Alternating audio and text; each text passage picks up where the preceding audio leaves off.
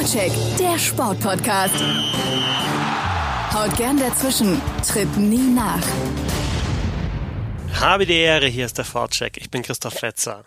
And now, ladies and gentlemen, make some noise for the hockey buddies. And please welcome from Berlin, wearing number 47, Tom Kanzak. Servus Tom, alle Idiot? Alle super. Ich habe äh, sowas wie eine Sommerpause. Wieso sind die Eisbären schon raus? Die Eisbären sind schon ein bisschen raus. Weiß nicht, ob du es mitbekommen hast, ob du, ob du da schon angekommen bist, ne, bei deinem Ich schaue ähm, alle Spiele nach. Ich habe ja aufgeben müssen. den Playoffs. Ich habe ja aufgeben müssen.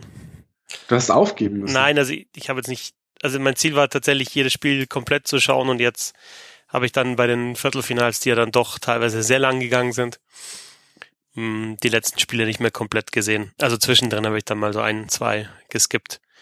Aber jetzt Halbfinale ist ja voll easy. Also im Endeffekt gar kein Problem, da alle zu schauen. Ich frage mich, ich frag mich die ganze Zeit, gibt's nicht noch mehr zu schauen? Also im Vergleich zu Viertelfinale ist Halbfinale echt, ja. Ja, ab Mittwoch dann, ne? Kannst du noch mehr schauen. So schaut's aus. Äh, ab, ab Dienstag schon? Nee, ab Mittwoch. 10. April geht's los in der NHL dann. Das ist dann Ja. der Mittwoch, genau. Ja, da kann man wieder mehr schauen, stimmt. Soll natürlich auch Thema sein heute bei uns. Also DL Halbfinale und NHL vor den Playoffs. Obwohl wir da wahrscheinlich, denke ich mal, bei der NHL nicht zu sehr dann auch reingehen in, in die Matchups, sondern auch da erstmal warten, wie sich das Ganze dann entwickelt, so wie es wir auch, wie wir es ja auch in der DL gemacht haben. Da kann ich ja gleich an der Stelle schon mal die Werbung machen, dass ich gleich mit, ähm, mit Lars noch von ähm, Sportradio 360 eine umfassende äh, Eastern Conference Vorschau aufnehme. Okay, dann heißt, du hast gar nicht, hast gar nicht so viel Zeit für mich jetzt. Für dich habe ich so viel Zeit wie nöt- nötig. Okay. Aber wenn wir fertig sind, dann äh, springe ich direkt rüber zu Lars und dann geht's los mit NHL abgenörde. Sehr schön. Sieht man dann also oder hört man äh, bei Glatteis von Sportradio 360. Ja, ich werde dann das auch schamlos einfach über den Hockey Buddies Twitter-Account äh, weiter verbreiten. Kannst du gerne machen. ja, Tom, Tetzi, du bist, äh, wir wollten ja eigentlich ein bisschen früher heute aufnehmen und du hast aber ein bisschen länger gebraucht. so schaut's aus. Ja, diese, die Serie, vor allem wenn du in München bist, bei München Augsburg, dauert's ein bisschen länger. Das erste war das siebtlängste, jetzt haben wir heute das sechstlängste gehabt. Sechstlängste Spiel der DL-Geschichte. Ja, Und bevor wir über die Serien sprechen, gleich mal eine Frage an dich, weil ich mir das jetzt schon bei beiden Spielen dann irgendwie zwischendrin mal gedacht habe. Ist es wirklich diese bis zum bitteren Ende Sudden Death Verlängerung? Ist es das tatsächlich? Ist das der heilige Gral? Weil ich finde, so ab der zweiten Verlängerung hat es halt mit Eishockey an sich gar nicht mehr so viel zu tun. Das ist halt dann nur noch, wer schleppt sich mehr über die Zeit und wer setzt halt diesen einen Schuss dann. Sie haben mir heute tatsächlich beim Heimfahren dann gedacht, mach 20 Minuten 5 gegen 5 und mach dann vielleicht 20 Minuten 4 gegen 4 und wenn du ganz verrückt bist, mach sogar dann, ab dann 3 gegen 3, damit die Geschichte zu Ende ist. Nee. Ich weiß, dass das, ich weiß, dass das deine Antwort sein äh, äh, muss. Ja, da bin ich, da bin ich Purist tatsächlich. Also in der, in der Hauptrunde bin ich dann doch eher dabei, dass man, dass man dieses Penaltyschießen abschafft und dann irgendwie gucken könnte, dass man, dass man die Overtime irgendwie auf 10 Minuten streckt und dann meinetwegen die ersten äh, 10 Minuten 4 gegen 4 und dann 3 gegen 3 spielt oder so. Ähm, oder spielt halt die 10 Minuten lang 3 gegen 3, weil da wird auf jeden Fall irgendwann ein Tor fallen. Aber in den Playoffs bin ich schon, bin ich schon sehr dafür, dass man diese Overtime bis zum bitteren Ende äh, 5 gegen 5, beziehungsweise halt, wenn es denn Strafen gibt, was ja in den Playoffs jetzt auch nicht immer der Fall ist, ähm, dann tatsächlich so zu Ende bringt, dass es halt äh, ja dem, dem Sport an sich am nächsten kommt. Ähm, aber ich habe da auch schon vieles erlebt. Also es gab auch schon Overtime, längere Overtime-Szenarien in, in NHL-Playoffs, äh, wo man dann so, weiß ich nicht, die zweite Overtime war dann wirklich auch so schleppend. Also wenn beide Teams sich mal kurz ausgeruht hätten, aber die dritte Overtime ging dann wieder mit, mit, mit einem erhöhten Tempo los. Vielleicht, weiß ich nicht, vielleicht gab es dann irgendwie äh, Spaghetti, Nudeln, Pizza oder sonst was in der Kabine auch, ähm, dass da die Akkus wieder aufgetankt wurden. Aber nee, ich bin schon, bin schon dafür, dass das, auch wenn es wirklich so sehr lange dauert, ähm, dass das, dass das ausgespielt wird. Mhm. Und wenn du ehrlich bist, so häufig kommt es ja nun auch nicht vor, dass es ähm, dass es so in die dritte, vierte oder was weiß ich, Overtime geht. Meistens nee, ist es ja in der ersten Overtime Genau, vorbei. vor allem war es ja bis zu der ersten Overtime München-Augsburg. In Spiel 1 war es ja tatsächlich so, dass die eine zwischen München und Berlin, die dann so in der 70. glaube ich war, oder kurz nach der 70. entschieden wurde durch das Tor von Schalke, also in Spiel 1 gegen Berlin Viertelfinale, war ja mit Abstand die längste. Die anderen waren ja alle so drei, vier Minuten. Und das ist ja tatsächlich auch oft so faszinierender.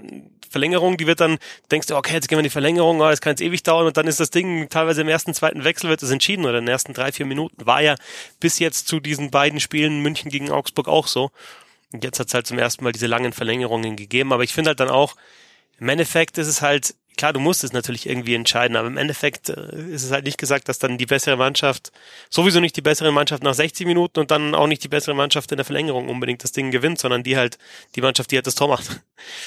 Und logisch, das ist halt dann die Entscheidung, ist halt einfach so, ja, aber es ist, ähm, ja, ich habe schon so jetzt nach den beiden Spielen meine Gedanken dazu gemacht. Ja, aber ähm, Augsburg äh, führt mit 2-1 gegen München ähm, in, in diesem Halbfinale, hat also äh, Spiel 1 zwar in der Verlängerung verloren, in der dritten Overtime, aber dann jetzt das zweite und das dritte Spiel gewonnen. Äh, ich habe das erste kommentiert und das zweite in München jetzt, also Spiel drei, jetzt eben gerade noch im, im Stadion gesehen. Bin echt begeistert davon, wie Augsburg einfach sich nicht brechen lässt. Also es ist ganz klar, welche die dominante Mannschaft ist, welche die spielerisch bessere Mannschaft ist. Das ist München. Aber Augsburg hält halt dagegen. In Spiel 1 war Roy überragend. Die fighten, die blocken Schüsse und finden halt jetzt zweimal einen Weg zu gewinnen. Und das ist tatsächlich, ja, das ist schon, schon eine super Geschichte, finde ich. Ja, finde ich auch. Ähm, wir wollten ja ursprünglich auch ähm, eine Vorschau auf die Halbfinalserien machen. Ähm, das hat ja dann leider, vor allem, weil das bei mir beruflich so ein bisschen schwierig war, nicht, nicht, nicht geklappt. Ähm, aber da hätte ich tatsächlich die Überlegung gehabt, wie viele Spiele kann, kann Augsburg überhaupt gegen München gewinnen und vor allem äh, auf welche Art und Weise kann Augsburg gegen München gewinnen. Ähm, gerade jetzt auch in Anbetracht der Tatsache, dass sie ja schon eine lange Serie gegen Düsseldorf in den Knochen hatten und auch eine sehr anstrengende Serie gegen Düsseldorf. Und äh, ich mir bei Augsburg immer überlege oder denke, irgendwann muss das doch mal, muss das doch wirklich mal in die Kraft gehen irgendwann müssen die doch mal aufhören zu laufen oder oder halt äh, irgendwann muss es doch ein muss es zu sehr wehtun, sich ständig in die Schüsse zu werfen oder in die Schüsse zu gehen. Aber bisher ist, ist davon wenig zu sehen und ähm, dadurch sind die Spiele bislang auch nicht so deutlich aus München. Also ich beziehungsweise sie sind ja alle mit einem Torunterschied erst äh, äh, äh, ähm, alle, alle nur mit einem Torunterschied entschieden worden.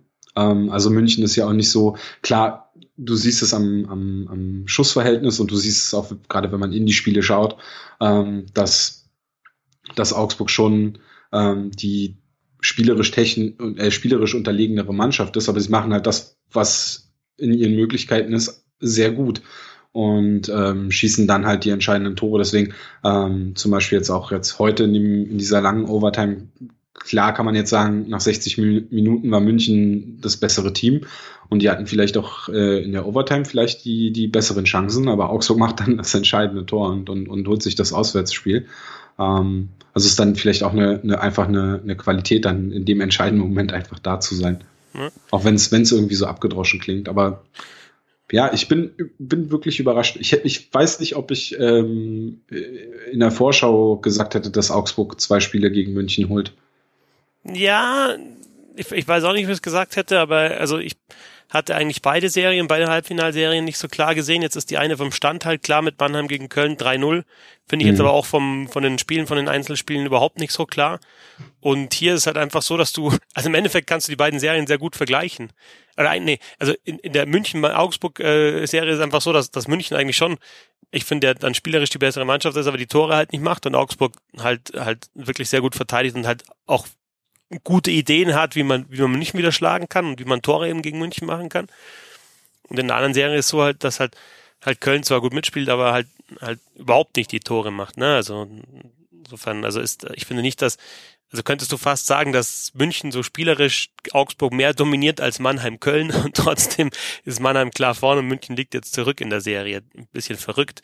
Aber ich da hab mir bei Augsburg gegen, gegen München, oder nach, nach dem ersten Spiel habe ich mir gedacht, das hat jetzt eher Augsburg wehgetan, dass es in die dritte Verlängerung gegangen ist, weil München hat halt einfach sein Stiefel weitergespielt, einfach wieder, immer wieder mit Scheibenbesitz reingekommen ins gegnerische Drittel und Augsburg hat halt immer hinterherlaufen müssen. Und dann sind die ja eh schon ersatzgeschwächt und haben dann tatsächlich jetzt auch ähm, ja, jetzt auch heute haben sie, ich habe jetzt gerade mal die Eiszeiten mir angeschaut, also Sternheimer und Dage, die hatten halt, Sternheimer hatte also in der vierten Reihe 309 Eiszeit mit Verlängerung, mit, mit, äh, mit, also mit über 100 Minuten Spielzeit hatte der 309 Eiszeit und Hans Stage hatte 655 und Daniel hat dann teilweise noch mit, mit anderen Reihenpartnern gespielt, also die haben dann im Endeffekt mit dreieinhalb Reihen, würde ich gesagt, würde ich sagen, gespielt. Und trotzdem haut das hin, ja, dass sie das halt mit, und München hat heute nochmal, nochmal umgestellt, hat dann das, das Scoring nochmal mehr auf vier Reihen verteilt, um halt, denke ich mal, der Hintergrund war, Augsburg noch mehr aufzuarbeiten, halt mit wirklich mit, mit vier Reihen, die, die treffen können. Und trotzdem haut's halt hin. Es ist schwer zu erklären, aber es funktioniert. Ja, kann ich, kann ich so äh, gar nicht weiter was hinzufügen. Ich fand's heute, also ich war so schräg hinter dem, also schräg hinter dem einen Tor in der, der Südkurve im Olympia-Eisstadion. Also da sind auf der einen Seite die Augsburger Fans, beziehungsweise heute war es tatsächlich so nicht nur in der Rundung, sondern dann eben auch noch bis, äh, bis hinter das Tor waren die Augsburger Fans wieder Wahnsinn, was die abgeliefert haben. Und ich war da auf der anderen Seite und gerade im zweiten Drittel, als da München praktisch aufs andere Tor ge gespielt hat, habe ich dann in Überzahl auch oft sehen können, wie, wie Augsburg das einfach sehr, sehr geschickt macht ähm, die Schüsse blockt, immer wieder in den Schusslinien ist. Also das Unterzahl ist wirklich gut. Insgesamt, wenn die auch im eigenen Drittel verteidigen, machen die das einfach gut. Da arbeiten die Stürmer, da macht jeder seinen Job, da ist jeder in Position. Und ich finde aktuell bei München fehlt so, ja, fehlt so ein Spieler, der einfach die Bude mal macht. Also war ja vor der Saison die Diskussion, wie können die Keith O'Coin und Dominic Cahun ersetzen, die beiden Center, die äh, weggegangen sind, einer Karriereende, äh, O'Coin, äh, der andere NHL, Cahun. Und dann, finde ich, sind aber mit Vokes und Mitchell jetzt zwei Center gekommen, die, die die schon ersetzen können. Ja, also du hast im Endeffekt die Spielweise ja unverändert, also die, auch die können gut mit der Scheibe umgehen und die Scheibe kontrollieren. Aber es fehlt so einer wie Brooks Masek aktuell, der halt einfach mal das Ding reinhaut. Hat Trevor Parks heute super Chancen gehabt, äh, drüber, da war ein Lattenschuss, Postenschuss war dabei. Ja? Also die hatten schon ihre Möglichkeiten, wir treffen teilweise das Tor einfach nicht, hauen das Ding drüber. Und so einer wie Masek, auch in Überzahl, und da weißt du, okay, der, der bringt das Ding halt mal aufs Tor und dann, dann geht er halt auch mal rein, der fehlt ihnen. Ja, und die angesprochenen äh, Probleme, beziehungsweise das, was Augsburg halt gut macht, äh, in Unterzahl die Passwege wegnehmen und, und, und ähm, München da gar nicht so großartig ähm, zum Spielen kommen lassen. Das ähm, war ja eigentlich auch schon eine Sache, die man schon in der Viertelfinalserie gegen Berlin gesehen hat. Also die Eisbären haben das ja phasenweise äh, ähnlich gut gemacht. Ja. Ich weiß nicht, ob das dann daran liegt, dass das Münchner Powerplay so durchschaubar ist oder ob es einfach ähm, tatsächlich an der Disziplin des Penalty Killings liegt. Äh, da die, die Schläger in den Passwegen zu haben, sich in die Schüsse zu bringen, in die Schussbahn zu bringen ähm, dann, dann, äh, oder ob es eher daran liegt, dass das, das Münchner Powerplay vielleicht dann zu verkopft ist oder halt, wie du sagst, dann nee, äh, außer Wolf jetzt vielleicht gar kein so ein Shooting Threat ist, also so, ein, so eine Gefahr für, äh, auf den Schuss. Ja, du musst halt schießen, um zu treffen, auch in Überzahl. Ja. Und wenn ich jetzt München mit Mannheim vergleiche, dann habe ich bei Mannheim einen Eisenschmied, bei dem du weißt, da kommt die Scheibe dann hin, auch von, von Kertic von oben oder von Kolorik von der anderen Seite. Jeder weiß es, jeder, der spielt, jeder, der schaut, jeder, der coacht, weiß es. Eisenschmied kriegt das Ding, aber kriegt es halt trotzdem. Und jeder weiß auch, wenn er, wenn er dann einen freien Schuss hat, dann kommt der aufs Tor und meistens ist er dann halt auch drin. Und das fehlt mir bei München. Da hast du, da hast du einen Wolf da stehen, da weißt du, wenn der die Scheibe kriegt, dann haut der drauf und mit allem, was er hat. Und heute hat er einmal einen Pfosten getroffen in so einer Situation. Aber sonst hast du dann Vokes, Mitchell, alles super Eishockeyspieler, aber die schauen dann erstmal, wo geht noch der Pass, wo kann ich nochmal weiter, vielleicht nochmal den Gegner auch so ein bisschen verarschen und nochmal querspielen, ja. Aber ja, das ist halt dann zu kompliziert. Ähm, ja. es ist so abgeschlossen, dein Satz. Ich muss ja gar nicht, wo ich da jetzt ansetzen soll. Weil, was schon auch auffällig ist, wenn wir die andere Seite uns mal anschauen mit Augsburg, also die, ja. die haben ja schon die auch die Fähigkeit, gegen einen guten Vorcheck schnell hinten rauszuspielen mit, mit ein, zwei Pässen und dann halt, ja, in Konter zu kommen, wo sie wirklich viel Eis, viel freies Eis haben. Und diese Situation haben sie gar nicht so oft. Zumindest jetzt in den beiden Spielen in München haben sie diese Situation gar nicht so oft gehabt, weil München halt doch wirklich sehr konsequent in den Vorcheck geht und eben Augsburg da gar nicht so rausspielen lässt. Und insofern nimmt München ja eine Augsburger Stärke eigentlich ganz gut weg und trotzdem hat Augsburg jetzt zwei Spiele gewonnen und das ist dann eigentlich noch faszinierender. Ein weiterer Gedanke, den ich heute gehabt habe, ich glaube, München muss auch mehr diese Augsburger Spielweise annehmen und da dagegen halten. Wir hatten jetzt heute einen, einen brutalen Check von Parks gegen Sitzemski. Fair, mit der Schulter gegen die Schulter oder gegen, äh, gegen die Brust voll abgeräumt. Und Station hat ein paar Hits gezeigt. Ich glaube, du musst die auch aus Münchner Sicht körperlich noch mehr fordern und noch mehr aufarbeiten, wenn die jetzt eh schon ja, so viele Minuten in den Knochen haben. McNeil hat heute 40 Minuten fast gespielt, 39, 24. Brady Lamp hat 43, 43 gespielt. Also zwei Drittel fast insgesamt. White kommt an die 40 Minuten hin. Und irgendwann muss das in die Knochen gehen. Und ich glaube, du musst ihn aber trotzdem auch, ja, mit, mit Checks, mit, mit, mit körperlich harter Spielweise noch mehr zusetzen. Und das halt auch mehr annehmen. Klar muss München auch seinen Stil spielen und auch auf die eigenen Stärken sich verlassen, aber trotzdem, mir fehlt da noch so ein bisschen, ja, die Härte, die du auch erwiderst dann. Aber ist das München? Ja, ist das München? Ich meine, vielleicht müssen sie sich in dem Fall auch ein bisschen neu erfinden dann in diesem Halbfinale, weil es mhm. anscheinend, ich meine, die spielen, also du kannst ihnen ja keinen Vorwurf machen in dem Sinn, ja, die spielen ja ihr Spiel.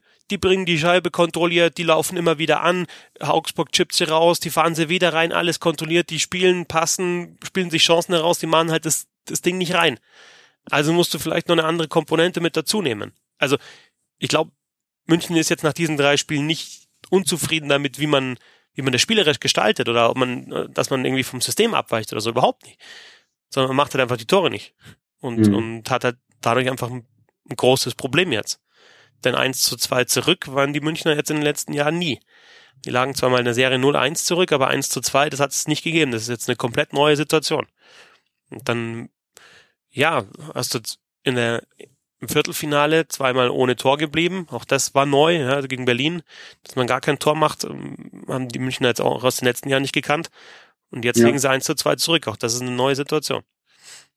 Und auch hier in der Serie jetzt nicht so, dass sie da, ähm, dass es ihnen super einfach fällt, Tore zu schießen.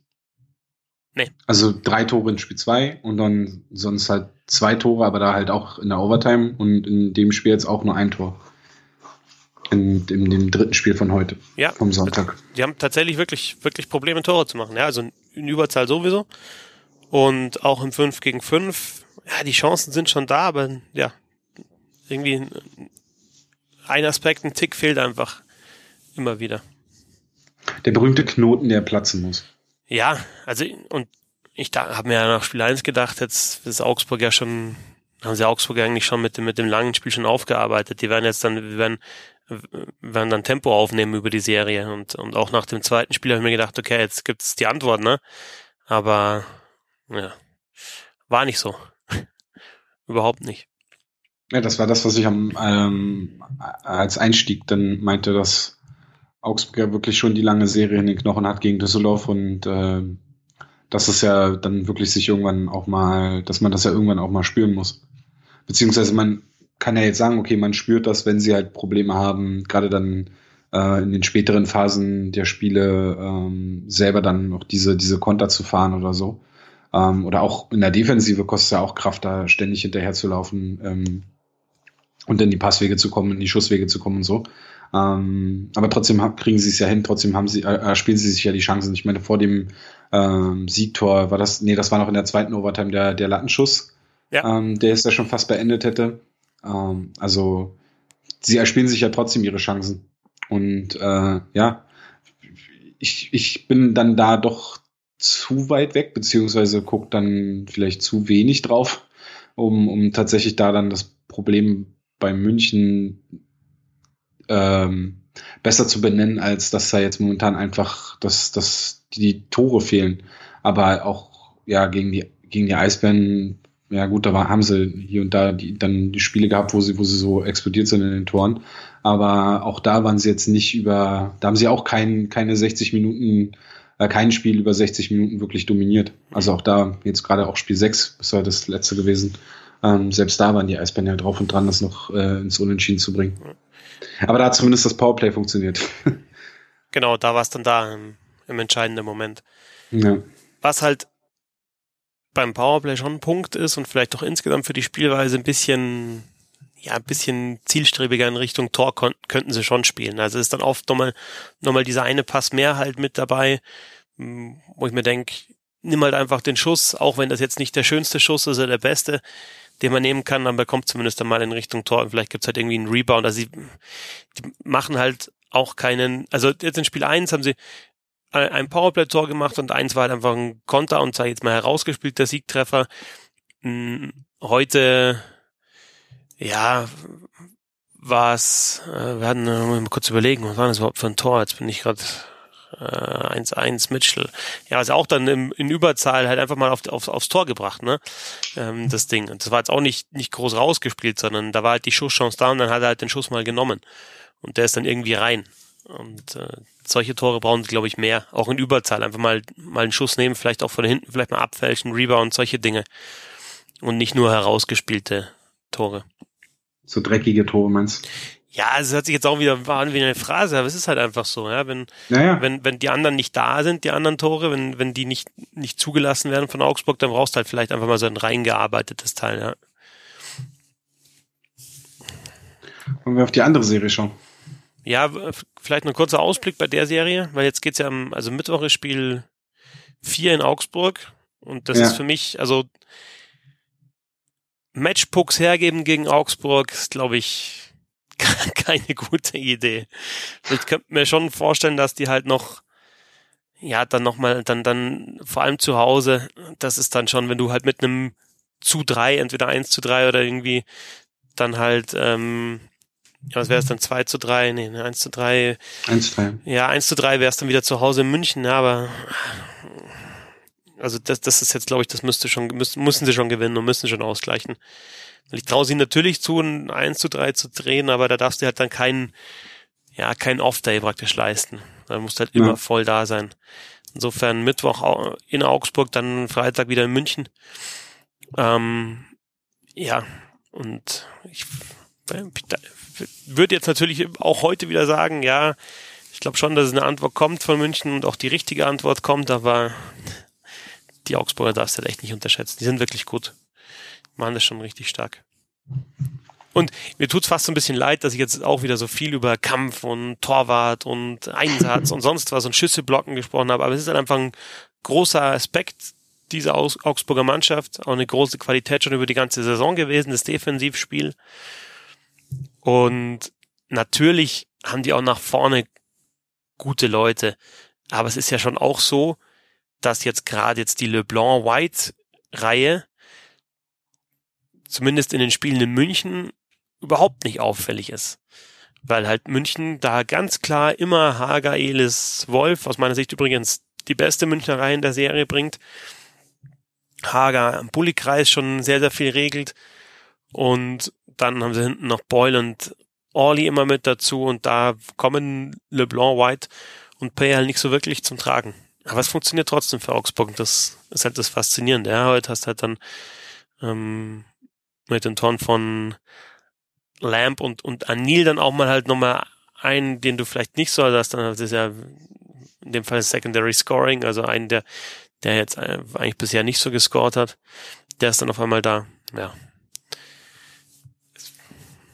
Eisbären-Legende Jamie O'Neill. Ja, genau. 12, 13 deutscher Meister mit den Eisbären Berlin. Unter Don Jackson. Siehst du, der weiß. Der kennt die geheimen Tricks. Der weiß, wie es geht. Ja, das, ist, das ist der entscheidende Faktor. Jetzt haben wir es. Yes, es ist so. Ähm, ja, Ausblick hat es ja gesagt. Äh, ich schließe mich, ich habe mich heute ähm, auf der äh, Saisonabschlussveranstaltung ähm, der Eisbären Berlin mit, mit Podcast-Kollegen Flo unterhalten. Und er sagte, ähm, dass, dass er schon von vornherein dachte, dass die Serie über sieben geht. Das war so sein Bauchgefühl. Ähm, jetzt nach, nach drei Spielen und nachdem ich dann als ich auf dem Heimweg war, lief das Spiel ja immer noch. Und als ich zu Hause ankam, lief ja das Spiel auch immer noch. ähm, die Abschlussveranstaltung fing 14 an. Ähm, auf jeden Fall, nachdem ich da jetzt, sage ich mal, ja, das Spiel am Freitag habe ich zum Teil gesehen, also so im Gesamten, obwohl mit den Overtime, mit den, mit den Verlängerungen zusammen bin ich dann wahrscheinlich bei drei Spielen. Also ähm, nach dem, was ich da aus der Serie gesehen habe, schließe ich mich dem Flo tatsächlich an.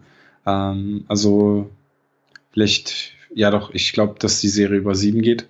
Aber ich, ja, ich glaube trotzdem, dass München sich dann letztlich dann durchsetzt. Aber ich würde es sogar Augsburg zutrauen. Ja, also, ich, also ich, noch heute traue ich Augsburg absolut zu. Also es wäre schon Wahnsinn, nach, nach der, nachdem die gesamte Saison oder schon vor der Saison eigentlich alles nur davon gesprochen hat, dass, dass das Finale nur München-Mannheim äh, heißen kann, äh, wenn dann Augsburg ins Finale einziehen würde. Und ja, so nachdem, wie es jetzt nach drei Spielen aussieht, wahrscheinlich Mannheim und dann Augsburg-Mannheim im Finale, das wäre, das wäre schon, das wäre schon der Wahnsinn. Ja, das wäre eine Riesenüberraschung. Das Zumal ja, es gibt, gibt, so gewisse Experten, die Augsburg ja auf den letzten Tabellenplatz getippt haben, insofern. Machen die auch einen Podcast? Nee, oder? Nee, momentan irgendwie nicht, die nehmen ja nicht auf. böse. Zwei Spitzen auf einmal. Richtig böse. Die andere ja, Serie. Die andere Serie. Mannheim. Da habe ich. Ja. Gegen Köln. 3-0 steht's da. Da steht es 3-0. Das erste Spiel am Dienstag, das habe ich gesehen, das 1-0 von Mannheim. Ähm, fand ich ja, ähm, da, da sah das ja, das, das 1-0 ist ja wirklich sehr früh gefallen. Also in der ersten Minute quasi. Und da dachte ich, wow, Mannheim kommt hier raus. Äh, Köln musste auch über sieben Spiele gehen gegen Ingolstadt, war ja da sogar 1 zu 3 hinten in der Serie und hat sie gedreht. Ähm, und Mannheim hatte ja etwas länger Zeit nach ihrem Viertelfinale. Und ähm, da dachte ich, wow, die kommen jetzt hier raus und äh, zerlegen die gleich, also die, die Haie gleich im ersten Spiel. Ja. Und dann fiel dieses 1 zu 0 und dann hat sich das Spiel dann doch etwas entschleunigt. Ich war aber dann auch beeindruckt äh, vom, von der Art und Weise, wie Köln defensiv gespielt hat. Ähm, auch die Art und Weise, wie sie vorgecheckt haben, wie sie versucht haben, dagegen zu halten und äh, dass sie sich auch hier und da Chancen erspielen konnten. Klar, das Spiel war jetzt nicht auf absoluten super Niveau, aber es war schon, was Köln, gerade was Köln gemacht hat. Von Mannheim erwartet man natürlich auch mehr, aber gerade das, was Köln ähm, in dem Spiel gemacht hat, das hatte mich schon beeindruckt und da dachte ich schon so, hm, okay, wenn sie, wenn sie das wirklich durchhalten, das ist wahrscheinlich das größte Fragezeichen, aber also ähnlich wie, wie bei Augsburg in der anderen Serie, aber wenn sie das durchhalten, dann haben sie vielleicht eine Chance in dem, in der Serie ähm, Spiele zu stehlen. Ja. Und dann, jetzt haben sie halt drei Spiele tatsächlich schon schon verloren und, und stehen jetzt halt mit dem Rücken zur Wand. Aber ich fand jetzt gerade ähm, auch in dem, was ich vom, vom heutigen dritten Spiel gesehen habe, die, die sind nicht 0-3 unterlegen, würde ich sagen. Ähm, die haben schon, die Haie haben schon ihre Chance, aber haben dann ähnliche Probleme wie München, ähm, dass sie das Tor dann halt einfach nicht, nicht äh, treffen, das Tor nicht schießen.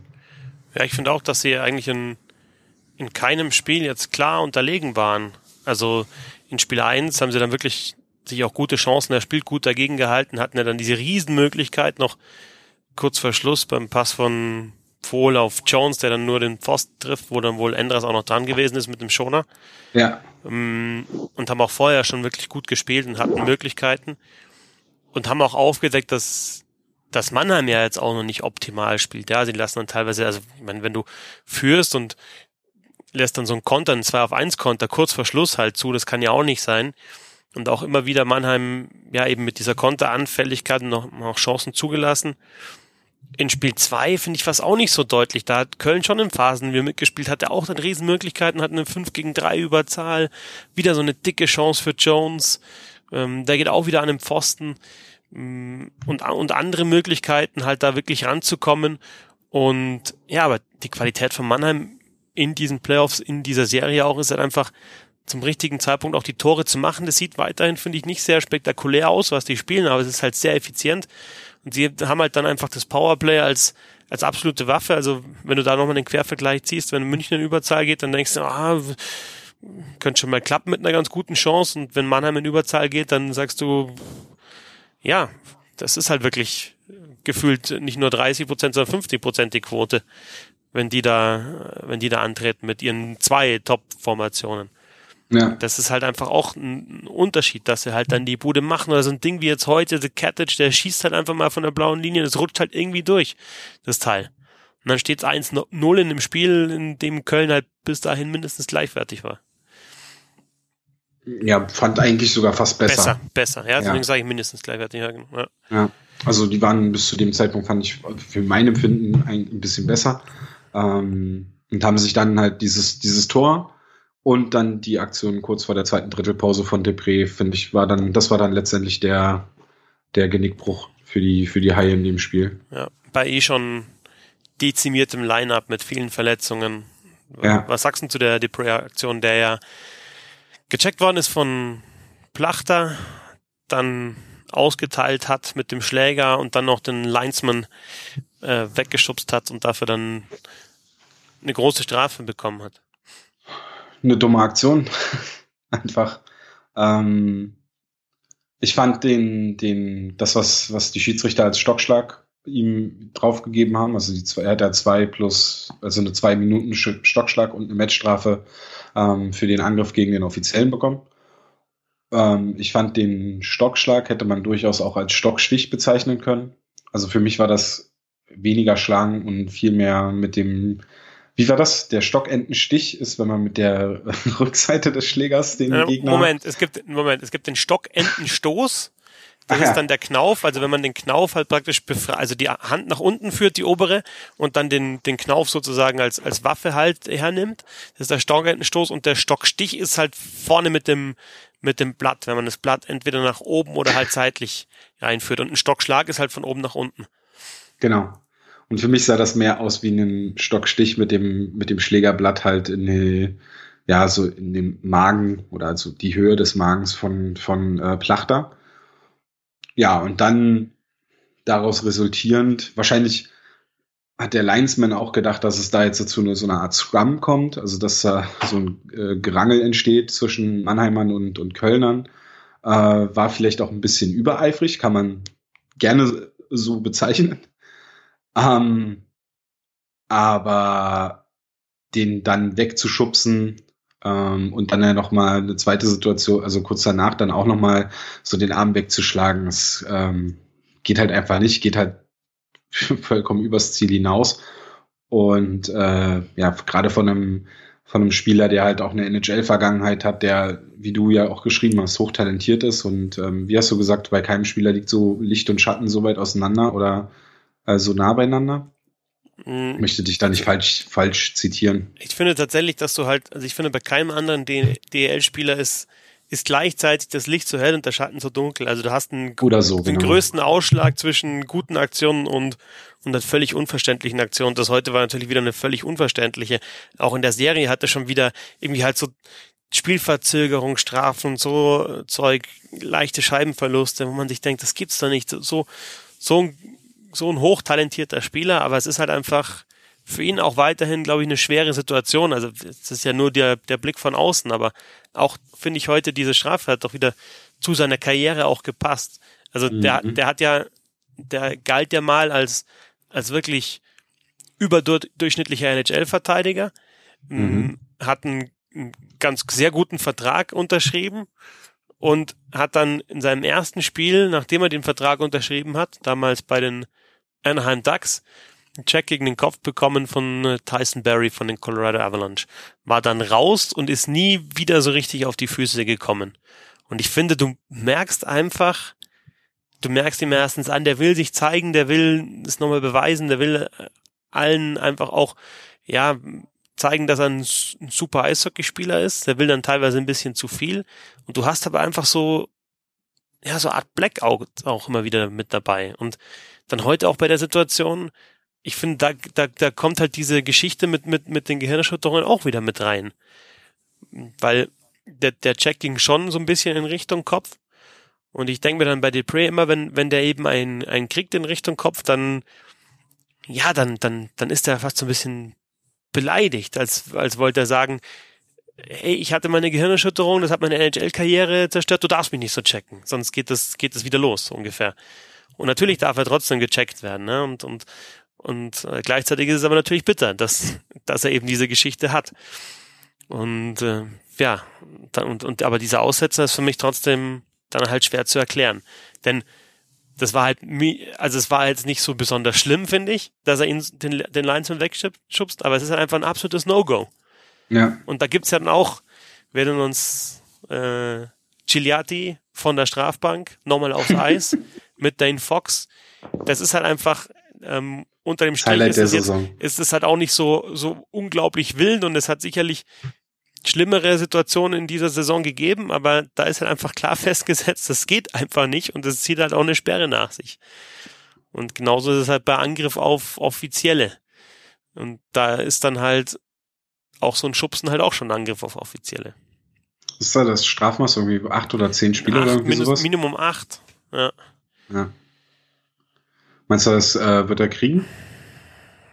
Da ist es halt einfach schwierig, weil wenn du jetzt da die acht nicht gibst, weil du irgendwie sagst, ja, er ist ja vorher gecheckt worden und ja, da hat sich der Linesman halt unnötigerweise in den Weg gestellt, dann, ja, dann, dann machst du da irgendwie so einen Graubereich auf. Und eigentlich ist es ja gar kein Graubereich. Es gibt halt einfach, entweder du greifst den Offiziellen an, schubst ihn weg oder gibst ihm eine mit oder halt nicht. Und wenn du es machst, dann musst du gesperrt werden, finde ich. Also ja. da ist halt einfach die, die konsequente Entscheidung wäre einfach eine Sperre. So, so bitter es natürlich dann auch ist, weil wie gesagt, jetzt finde ich auch gar nicht so wild war, ja, aber da gibt's halt einfach die Vorgabe. Ja, und dieses äh, Heat of the Moment Argument zieht dann halt auch nicht wirklich. Ja, ja. Also ich finde, äh, ja, also ich finde jetzt auch unnötig war ja der Linesman dann nicht. Ich glaube, der war halt einfach nur vielleicht bisschen übermotiviert. Oder äh, in Erwartung schlimmerer Situationen, keine Ahnung. Ähm, aber das war jetzt nicht, also der, der Linesman hat ihn ja nicht angesprungen, ist halt einfach nur etwas. Nee, aber es gab keinen Grund, da Depray, Depray irgendwie zurückzuhalten oder so, weil er überhaupt ja, nicht in Richtung Plachter gehen wollte. Er stand da ja nur da und hat ja. so ungefähr halt so ein bisschen ungläubig in Richtung Plachter geschaut. Ja, wie ich vorhin sagte, halt, das, äh, wahrscheinlich hat der Linesman gedacht, da würde jetzt sowas, so ein Gemenge entstehen. Ähm, aber ich glaube, wenige Spieler auf, oder an sich ja fast gar kein Spieler auf dem Eis hat ja wirklich mitbekommen, was da passiert ist, weil die Scheibe ja auch an einer ganz anderen Ecke war. Ja. Ja, ja aber das für mich halt äh, zur Mitte dann vom zweiten Drittel, das war dann auch irgendwie der Genickbruch. Danach fand ich Köln, ist Köln nicht mehr so richtig reingekommen. Ähm, und Mannheim hat ja dann im dritten Drittel da den Sack auch zugemacht. Ja, wobei sie hatten auch wieder im Endeffekt bis auf fünf, das waren die fünf und dann nochmal zwei wegen Stockschlag. Also haben sie ja ein ewig langes sieben sieben Unterzahl. und Überzahl und Unterzahl. Das überstehen sie gegen Mannheim. Ja. Und nehmen da trotzdem halt dann nicht den, den Schwung ähm, raus, den du halt rausnehmen musst. Und ja, weil sie dann so halt dann wieder Sachen machen. Ja. Dann gab es ja kurz vor Ende des zweiten Drittels gab es ja diese Bankstrafe, diese genau, zu viele Spieler auf dem Und Eis. das ist dann Anfang drittes Drittel gab es dann das Powerplay durch Plachter. Genau, und diese, diese Too-Many-Men-Strafe, die war halt totale also ich weiß nicht, welcher Kölner das war, aber beim Runtergehen kommt die Scheibe halt Richtung Kölner Bank. Und er, er sieht die Scheibe auf sich zukommen. Sein Wechselspieler springt hinter ihm aber schon aufs Eis und er tritt die Scheibe trotzdem noch mal tief in die Zone. Also einfach so eine, so eine uncleveren Aktion dann, die halt dazu führen, dass sie halt da die, die Strafe bekommen. Also ähm, da gehst du halt runter vom Eis und dann ist gut. Da versuchst du halt irgendwie nicht die Scheibe zu berühren ähm, und irgendwie in der Hoffnung, dass, dass die Linesmen da die Augen zudrücken und dann halt nicht die Strafe geben. Ja, aber das sind halt, das sind halt auch so zur Aktion, das sind halt diese kleinen Unterschiede. Und die, ja. die, die summieren sich halt dann einfach. Und Mannheim macht halt solche Fehler kaum oder sie werden halt von Köln nicht bestraft. Also das eine ist, die Fehler zu machen und das andere ist, sie dann auch zu bestrafen. Ja. Und das macht halt jetzt, macht halt aktuell, also München macht auch wenig Fehler, aber Augsburg bestraft sie recht konsequent. Mhm. Und ähm, München bestraft halt andersrum die Fehler, die Augsburg macht, nicht so konsequent.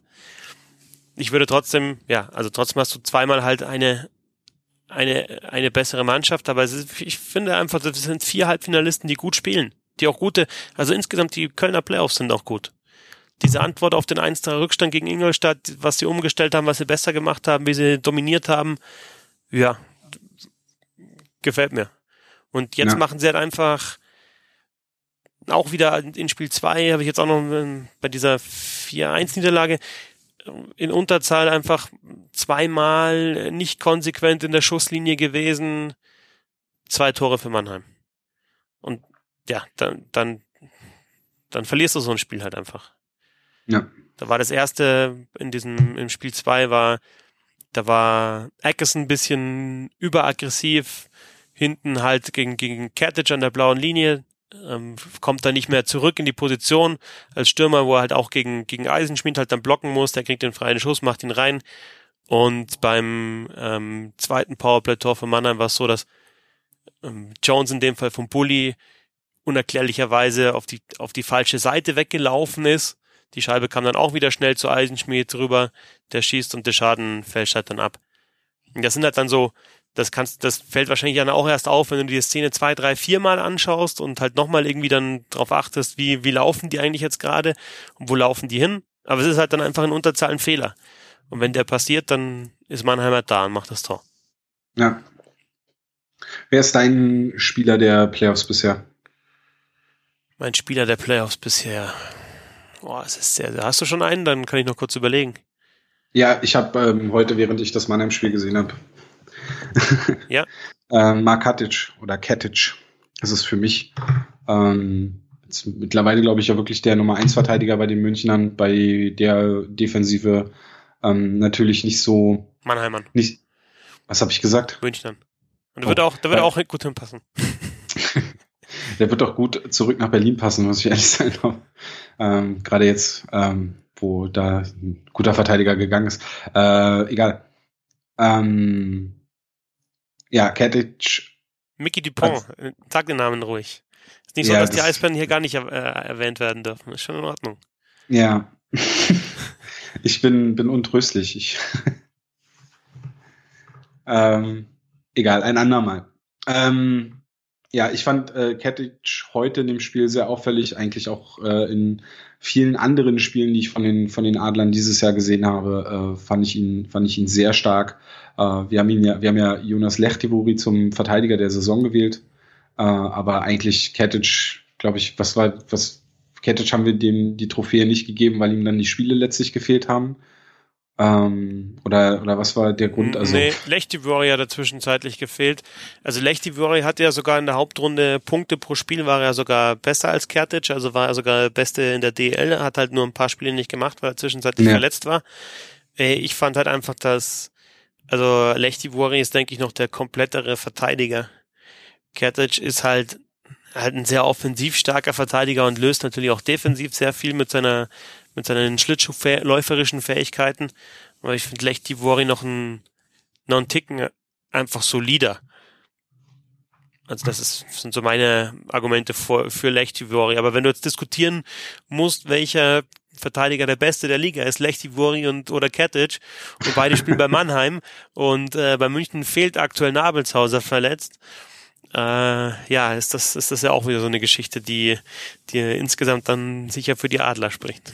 Ich glaube, äh, ja. Und äh, wenn Abelshauser zum Beispiel sich nicht verletzt hätte in der Serie gegen die Eisbären und weiter so gespielt hätte, ähm, wie, wie halt bis zu dem Zeitpunkt seiner Verletzung in der Serie gegen Berlin, dann wäre meine Entscheidung wahrscheinlich auch ähm, noch schwieriger gewesen. Dann hätte ich vielleicht dann auch so Richtung Abelshauser geschielt, ähm, weil der für mich in der Serie im Viertelfinale bis zu seiner Verletzung auch der beste Spieler der Münchner war. Ja, ich fand den auch Ah. sehr, sehr gut. Wirklich auch wieder diese Dominanz, die man von vor, wann war es, 16, 17 von ihm Wo er rübergekommen ist, zurückgekommen ist. Ja, also die, die erste volle Saison, die er praktisch dann Ja, gespielt hat. Ja, ja. Ähm, ja, und ich fand, also jetzt das, was ich jetzt vor allem im Halbfinale von, von Mannheim gesehen habe, äh, fand ich Katic halt extrem auffällig, sehr, sehr gut. Und äh, deswegen war, war heute, als ich das Spiel gesehen habe, ist es mir so durch den Kopf gegangen, dass wir darüber ja mal reden könnten. Und ähm, ja, für mich ist es äh, Katic halt als momentan der beste Spieler der, der Playoffs. Der hat jetzt elf Punkte und das ist damit Rekord. Rekord. Da, da habe ich mir schon, da hab ich schon ein bisschen gewundert. Gab es da in der langen, erfolgreichen Mannheimer DGL-Geschichte keinen Verteidiger, der mal in den Playoffs mal mehr Punkte hatte, aber anscheinend ist es tatsächlich so. Elf Punkte. Ähm, Verteidigerrekord im Mannheimer Trikot in den Playoffs. Auch wenn es kompliziert ist, aber so ist es. Ist immer, immer gut, wenn Rekorde äh, schwer zu erklären sind. Nee, aber Also ich würde tatsächlich. Klingt also, fast wie eine Trivia von mir. ich hätte tatsächlich noch im Viertelfinale, mein, mein Spieler der Serie war da ähm, Eisenschmied. Auch noch einmal nachzulesen in den Finishing Six zum Viertelfinale. Mhm. Und ich hätte jetzt vielleicht ihn auch genannt, anstatt Kertic. Noch einmal aus diesem einen Grund, dass du halt einfach in den Playoffs oft einen Spieler brauchst, der dir in einer engen Situation ein Tor macht. Und mhm. Eisenschmidt hat halt einfach diese Fähigkeit, erstens in Überzahl, aber auch aus dem Spiel heraus Ding einfach reinzuhauen. Und das ist schon, glaube ich, ein Spieler, der halt da einen großen Unterschied einfach ausmacht. In engen Partien vor allem. Aber die sind ja dann eh Kertic und Eisenspät. Es ist ja sowieso oft in Überzahl. Kertic, Pass auf Eisenspät und dann kannst du immer diskutieren, was jetzt wichtiger, dass er so eingesetzt wird oder eben, dass er ihn reinhaut. Ja, also für Eisenschmidt gibt's, finde ich, auch gute Argumente. Ja. Können wir nach dem Finale nochmal sprechen. Oh, ja, dann sowieso. Und dann, vielleicht ist es dann ja ein ganz anderer. Henry Hase. Lass mich nicht anfangen. doch dein Lieblingsverteidiger-Typ, doch, oder? Also nicht.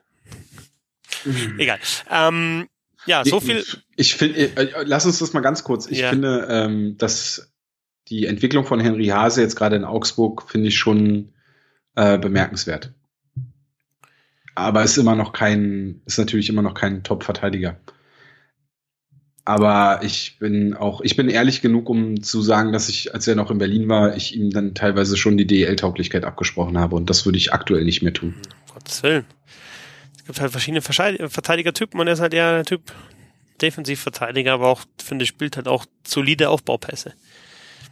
Es ist nicht ja, so, und ne? er hat in Berlin hat er eines der schönsten Tore eines Gegners vorbereitet. Durch einen sehr, sehr guten Move in der neutralen Zone und einem Controlled Zone Entry und ähm, dann einer Vorlage, die ich, wo ich dann in der Wiederholung nochmal, also oben auf dem, auf dem Würfel, dann, das war doch die vier.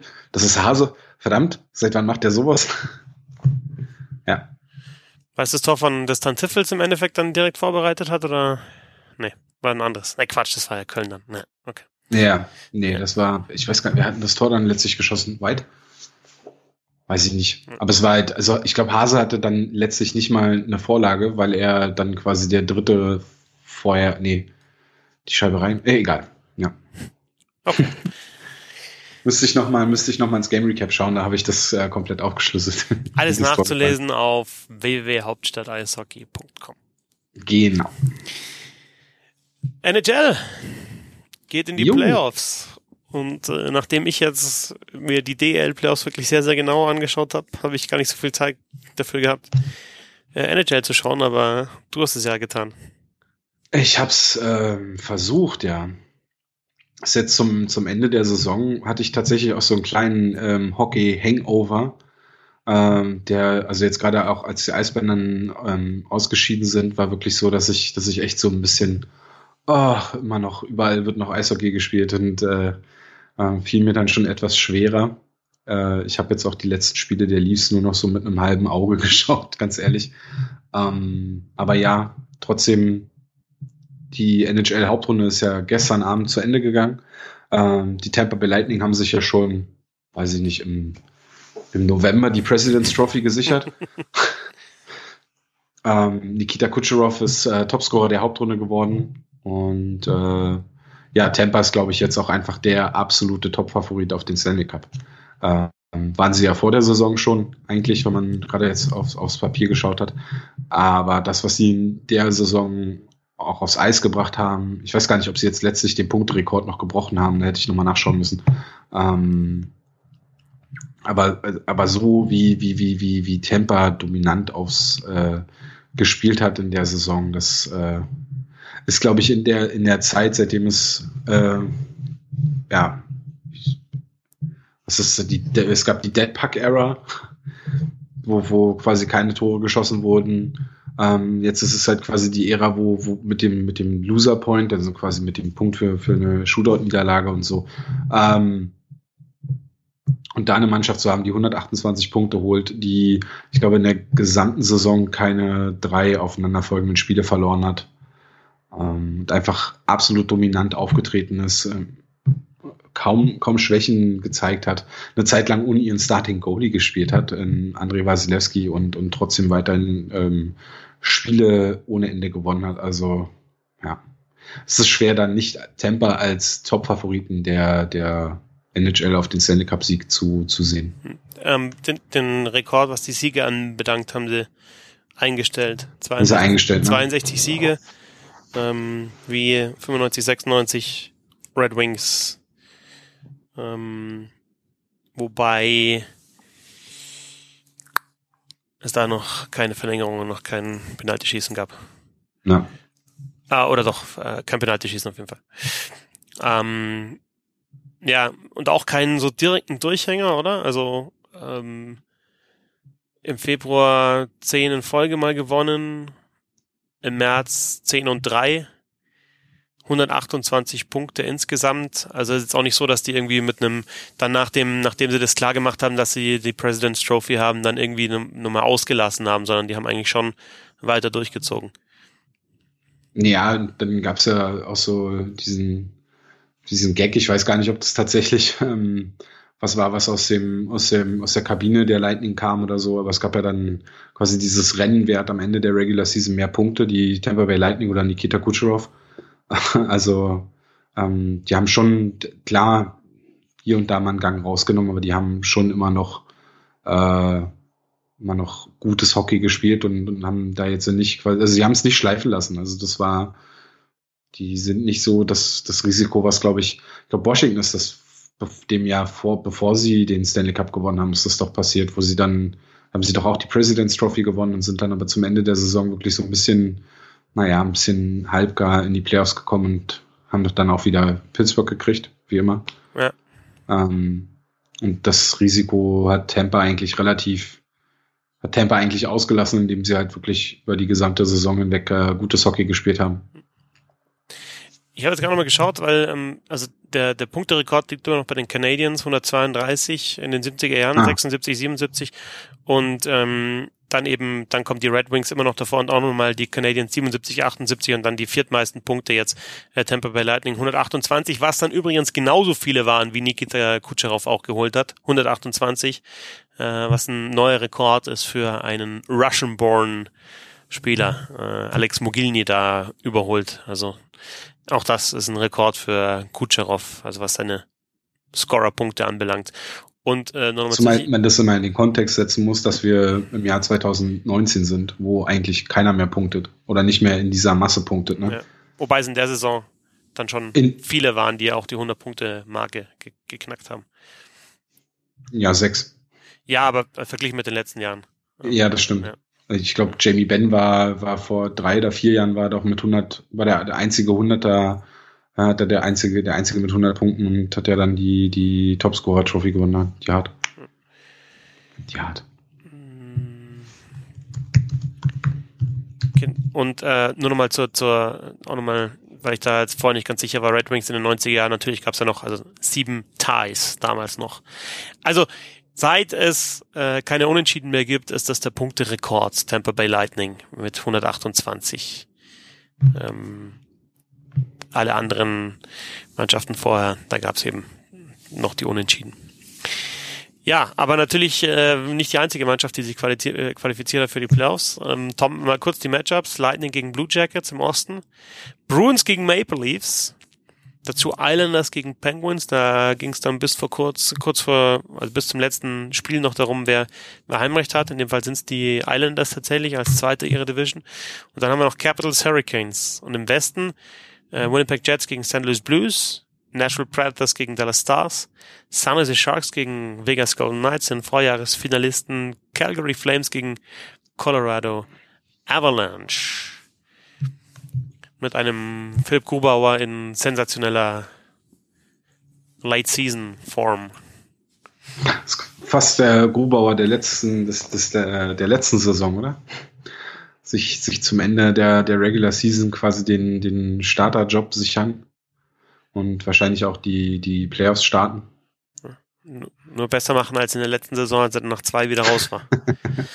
ja, das auf jeden Fall. Oder zumindest ähm, den, den dann jetzt Backup Goalie Valamov so sauer machen, dass er die Avalanche zum Stanley Cup trägt. Ähm, du hast ja gesagt, Lightning sind dein Favorit. Ähm, wir können ja jetzt aktuell ja dann, es ist ja dann schon klar, wer in der nächsten Runde aufeinander trifft, weil du ja das immer nach Divisionen gegliedert hast jetzt. Ähm, werde ich jetzt gerade nachher dann auch gleich nochmal fragen, was dein ideales Playoff-Format ist. Aber ähm, jetzt erstmal, wenn man, äh, sag mir doch mal, wer du denkst, wer rauskommt jeweils aus den Divisionen. Also das Lightning, Blue Jackets, Bruins, Maple Leafs. Wer ist da für dich, wer kommt da für dich raus? Die Tampa Bay Lightning meinst du, oder? Ja, ja Tampa Bay gegen, gegen Columbus auf jeden Fall. Ja, ähm, ja wäre dann halt natürlich für die Blue Jackets ärgerlich, weil sie sich zur Deadline ähm, ja wirklich äh, prominent verstärkt haben. Aber sie hatten ja auch, äh, also sie hätten es ja auch selber in der Hand gehabt, etwas höher dann am Ende äh, rauszukommen und, und dann eben den Tampa Bay Lightning aus dem Weg zu gehen. Insofern selber schuld, wie man, wie man so schön sagt. Ähm, Bruins Maple Leafs ist ja so ein Matchup, was ich, was ich ja schon, weiß ich nicht, auch ähnlich lange angekündigt hat wie die President's Trophy der Tampa Bay Lightning. Ähm, schon sehr lange bekannt, dass die beiden Teams aufeinandertreffen werden. Ähm, ist ja auch ein Rematch der letztjährigen Playoff-Serie, führt natürlich gerade bei den ähm, Talking Heads aus dem, aus dem kanadischen Fernsehen natürlich dafür, dass man ständig Sachen sucht, die den Leafs fehlen. Ähm, und, und, und äh, gar nicht so großartig darüber spricht, inwiefern sich die Leafs äh, gerade in der Saison auch verändert haben im Vergleich zum Vorjahr. Und ähm, ja, dass, dass man eigentlich nur darüber spricht, wie stark die Bruins sind und, und die Leafs so immer so ein bisschen klein spricht. Ähm, und ja, das eine Serie, die, glaube ich, wieder lang werden kann, äh, wo ich vielleicht auch ein bisschen mit der Fanbrille sage, dass, dass ich denke, dass die Leafs dieses Jahr da die Nase vorne haben werden, aber wahrscheinlich wird es auch wieder über sieben oder ja, ein bisschen Glück über sechs gehen. Aber darf man ja auch nicht vergessen, letztes Jahr waren die Leafs ja quasi dran und haben ja dann im Spiel sieben äh, eine 3-1-Führung noch verspielt. Also insofern ist es jetzt nicht so, es ist jetzt nicht ähm, keine, keine komplette Bold Prediction zu sagen, dass die Leafs Boston schlagen können. Ja. Und dann an andere Seite ähm, des Brackets Islanders Penguins und Capitals Hurricanes.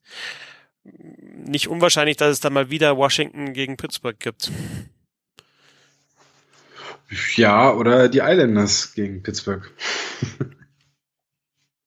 ich finde, die Islanders sind ja so, sind, ja eine der. Die Islanders der, spielen der, ja sowieso gegen die äh, gegen Penguins, du meinst dann Islanders gegen Capitals dann in der nächsten Runde. Ja, genau, genau. Ja, ja. ja. Ähm, ja. Ähm, ich finde die Islanders, ich fange mit der Serie an, ich finde die Islanders sind ja so eine sehr interessante oder sind ja eine der, der interessantesten Geschichten jetzt äh, in, in der Hauptrunde gewesen. Ähm, Gerade jetzt durch den, durch den Trainerwechsel mit Barry Trotz, der die Caps trainiert hat, im, in der letzten Saison zum, zum Sandy Cup geführt hat. Dann haben sie John Tavares an die Maple Leafs verloren. Ähm, eigentlich haben viele die, die Islanders ja eher als äh, Lottery-Team gesehen, was, was vielleicht auch Jack Hughes ganz gut gebrauchen könnte.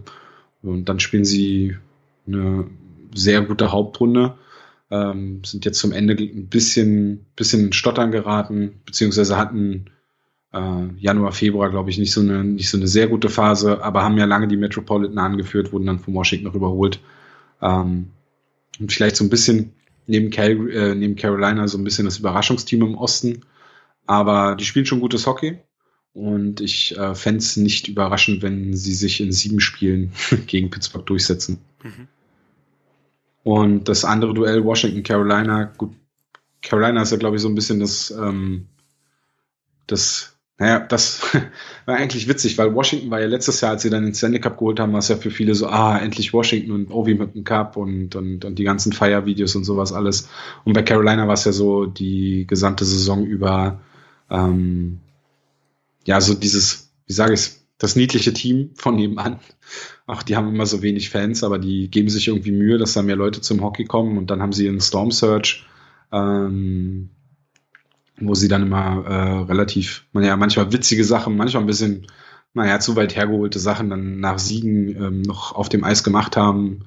Äh, ich fand es immer sehr interessant. Ich fand es einfach mal äh, schön auch zu sehen, mal so eine, so eine andere Seite in diesem doch manchmal sehr verstaubten Sport zu, zu beobachten.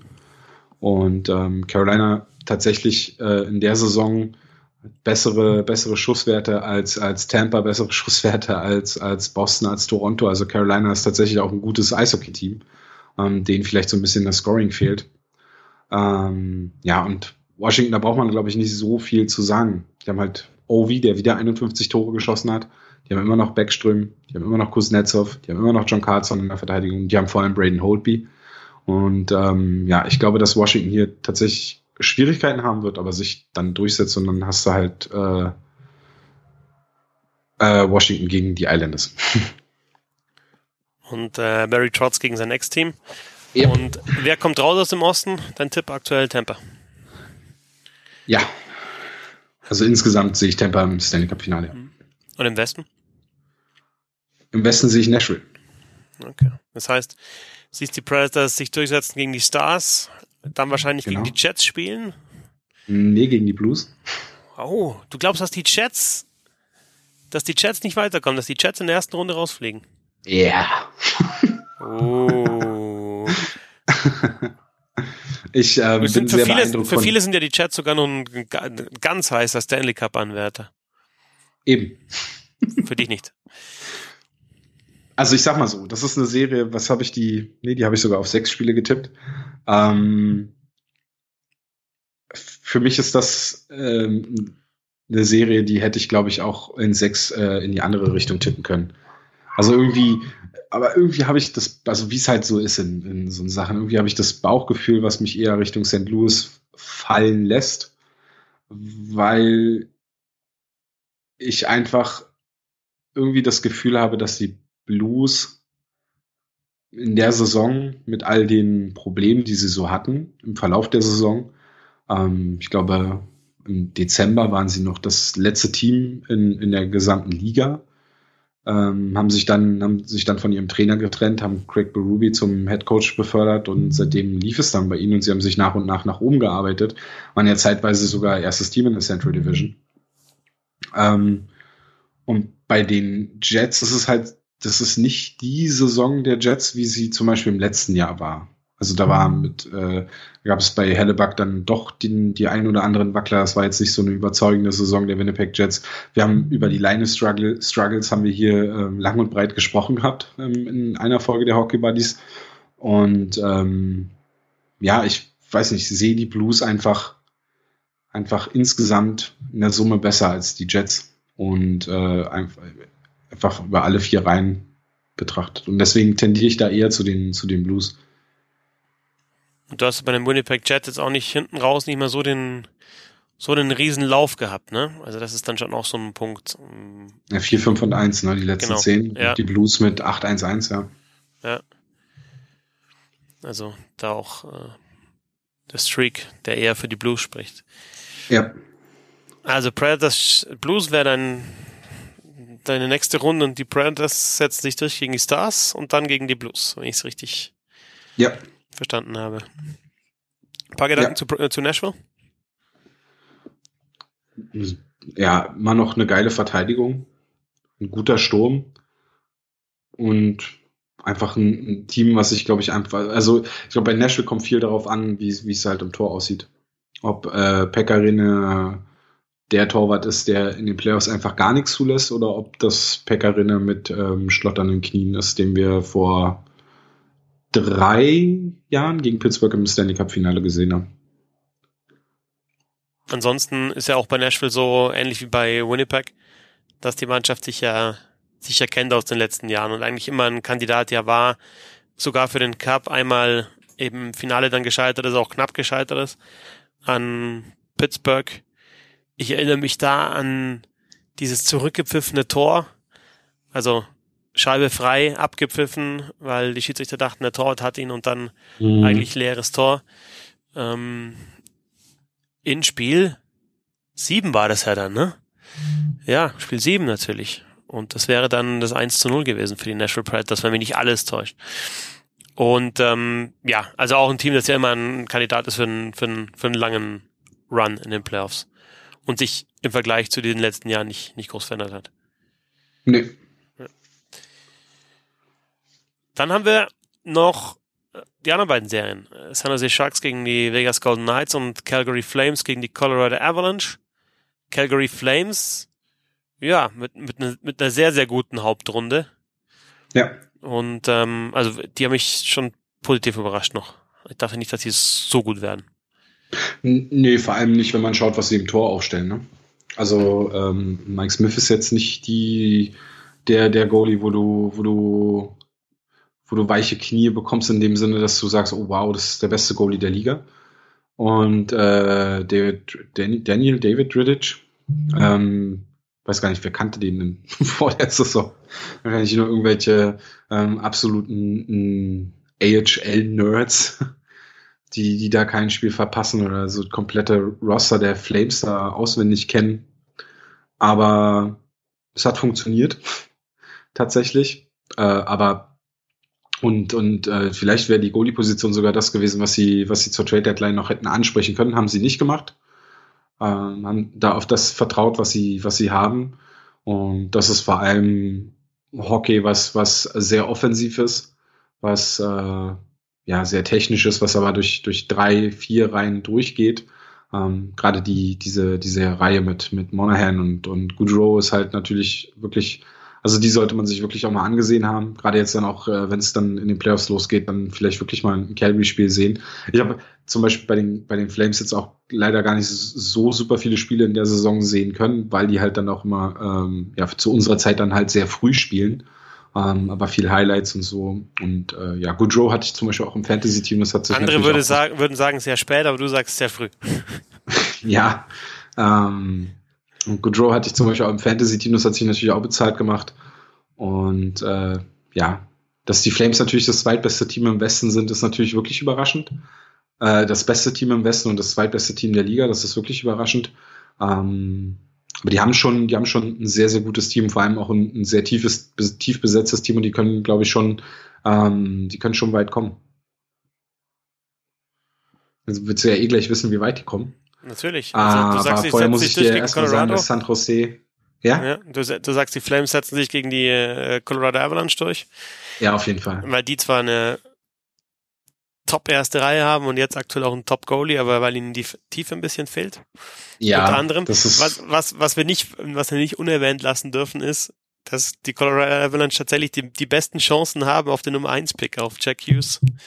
Weil sie ja, ja eben den Pick der Ottawa Senators äh, noch haben aus dem Duchesne Trade damals. Genau, also Colorado gewinnt jetzt schon am Dienstag äh, ihren Stanley Cup, indem sie die, die Draft-Lotterie gewinnen. Und ähm, ja, dann ist die erste Playoff-Runde, die sie in, oh, ich habe in sechs Spielen gegen die Calgary Flames verlieren werden. Aber ich war ich vielleicht ein bisschen zu optimistisch. Naja. Aber dann äh, ist das nur zu Brot. Und die andere Serie? Ja, da setzt sich dieses Jahr San Jose durch. Im letzten Jahr war es ja Vegas in sieben. Und in diesem Jahr ähm, denke ich, dass sich San Jose hier durchsetzen wird, ähm, gerade weil jetzt auch Erik Karlsson zurückgekommen ist oder zurückkommen wird. Und sie damit einer sehr guten blauen Linie nochmal ein, ein extra Element dazugeben. Äh, Vegas hat sich zur Trade Deadline natürlich mit Max Stone den dicksten Fisch geangelt, aber trotzdem denke ich, dass äh, San Jose in diesem Jahr, gerade jetzt auch mit den Verstärkungen und, und, und wie das Team zusammengestellt ist, ähm, dann doch das, eine, das, das kleine Mühe vorhat und sich da ein Sieben dann durchsetzen wird. Ich schaue jetzt gerade nochmal die Lottery-Regularien an. Also ist schon so weiterhin so, dass Colorado, wenn sie die Lottery nicht gewinnen, auf jeden Fall an zwei picken, ne? Ich, nee, drei. Also ich glaube, die können zwei Plätze zurückfallen. Okay. Da, da haben sie auch immer wieder geändert. Okay, ja, ähm, gut. Also es, sie kriegen auf jeden Fall einen sehr hohen Pick. Ah, ja. ja okay. Und spielen halt Playoffs. Ähm, so, das heißt, wer kommt aus dem Westen raus dann insgesamt? Deine Meinung? Also ich sehe, also genau, wir haben jetzt Calgary gegen San Jose dann in der zweiten Runde. Ja. Ähm, ich sehe Calgary gegen San Jose vorne. Und somit hätten wir in, also nach meiner Wunschvorstellung, in beiden Conference Finals ähm, Nee, stimmt gar nicht. Das ist Quatsch, was ich gesagt habe. Wir hätten im, im Western Conference Final dann ein kanadisches Team, die Calgary Flames gegen die Nashville Predators. Mhm. Und das äh, Finale, was dann daraus resultiert, ist Nashville gegen Tampa. Also das hätte man jetzt auch vor der Saison schon so tippen können. Ja, ist jetzt nicht besonders kreativ, gebe ich zu. Aber ist halt auch nach dem, was jetzt in der Hauptrunde passiert ist. Also mein Stanley Cup-Tipp ist auch Tampa. Also, ähm, wie gesagt, ist jetzt bestimmt nicht besonders kreativ, aber nach dem, was, was ich so gesehen habe und, und wie die Saison sich ausgespielt hat, äh, ist das so die Richtung, wo es für mein persönliches Empfinden natürlich äh, hintendiert. Sehr schön. Äh, du wirst nochmal ausführlicher sprechen über die ganzen Matchups ähm, mit Lars Marendorf yep. im Glatteis-Podcast von Sportradio 360. Genau. Dann sind wir schon bei der Trivia. Oder gibt's noch was, was dir auf dem Herzen liegt? Ah, komm. Wer ist denn raus aus den Playoffs? Ach Mensch, ich mach, ich mach doch keine Vorschau mit Lars. Wieso willst du über, sprichst du mit drei Seiten auch noch? Über drei Seiten auch noch? Wir müssen auf jeden Fall über drei Seiten noch sprechen. Also 50 Tore ist schon, komm, ist schon der Hammer, oder? 105 Punkte, 55 Tore für Leon Dreiseitel. Die Edmonton Oilers zwar nicht in den Playoffs, aber Dreiseitel hat äh, eine Hammer-Saison gespielt. Ja, McDavid auch. McDavid auch. es ist halt einfach ähm, eine, eine Schande, dass ein Spieler mit 116 Punkten und ein Spieler mit 105 Punkten im selben Team spielen und nicht in den Playoffs sind. Das ist halt einfach eine Schande und alle Menschen, die mit diesem Team zu tun haben, also die irgendwie daran beteiligt waren, dieses Team zusammenzustellen und noch immer von den Edmonton Oilers beschäftigt werden, sollten meiner Meinung nach noch vor dem Draft keinen Job bei den Edmonton Oilers mehr haben. Dieses, also ich, ich kann es halt einfach nicht. Klar, ich habe, bin ja der Erste, der sich hinstellt und sagt, ja, okay, Dreiseitel wird als ähm, zweite Reihe Center bezahlt, spielt an dem, auf dem Flügel von McDavid, bin ich der, also da bin ich ja hier der, der Braveheart von allem. da stelle ich mich ja gerne vorne hin und, und führe die Truppen an, die die Dreiseitel dann da so das absprechen wollen. Aber dass er natürlich, ähm, dass er natürlich die beiden talentiertesten Spieler auch in einer Reihe zusammenspielen, kann ich nachvollziehen, weil Edmonton hat halt einfach auch nichts, was sie dann neben McDavid stellen können. Und wenn die beste Chance für sie zu gewinnen ist, McDavid und Dreiseitel zusammenzustellen, okay. Ähm, trotzdem ist es halt einfach wirklich eine Schande, dass die beiden, dass, dass die beiden so eine sehr, sehr starke Saison spielen. Ähm, ich hatte irgendwie die Statistik gelesen, das letzte Mal, dass zwei Oilers äh, zusammen 100 Punkte hatten, da war, da war Gretzky noch da. Also Wayne. Und, und nicht Keith. Na, jetzt ist ja Keith Gretzky noch da, also.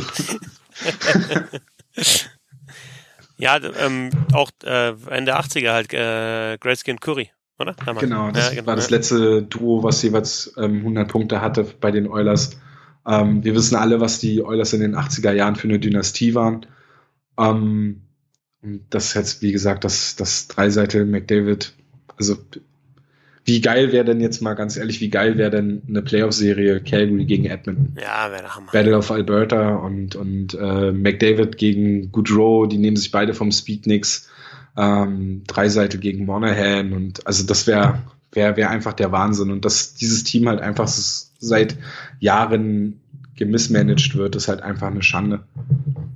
Und ja, man kann nur hoffen, dass sich da jetzt im Sommer wirklich entscheidend was ändert und dass die Oilers ganz schnell die Kurve kriegen, weil ähm, ich weiß nicht, ob du das mitbekommen hast, jetzt in der letzten Woche gab es ja, fing das ja tatsächlich an mit Spekulationen und so, dass, weil, Dreise, äh, weil McDavid sich ja auch sehr ähm, sehr ähm, kritisch geäußert hat und, und auch sehr angefressen war mit dem erneuten Ausscheiden ähm, der Edmonton Oilers nach der, nach der Hauptrunde, beziehungsweise keiner Playoff-Teilnahme, ähm, dass die, dass, dass den Oilers nicht mehr so viel Zeit bleibt, bis, bis äh, McDavid dann eventuell dann doch einen Trade fordert und, und woanders hin möchte. Ja. Und äh, wenn das passiert, dann dann, dann weiß ich nicht, dann brennt wahrscheinlich diese neue Arena, die sie vorletzter Saison erst äh, eröffnet haben. Wobei jetzt das letzte, was ich jetzt von dem letzten Zitat, was ich von McDavid dazu gelesen habe, ist, dass er schon gesagt hat, ja, er will hier bleiben oder er will hier spielen, weil sonst hätte er nicht für so lang unterschrieben. Aber ja, ist ja dann, wenn es nochmal noch mal dann eben nicht reicht für die Playoffs, vielleicht gibt es dann auch mal ein Umdenken. Vor ein paar Tagen hat ähm, Le Affont einen schönen Tweet äh, retweetet von Christian Pagnani, nochmal zum Thema eben McDavid mit Dreiseitel und Vergleich mit Malkin und äh, Crosby.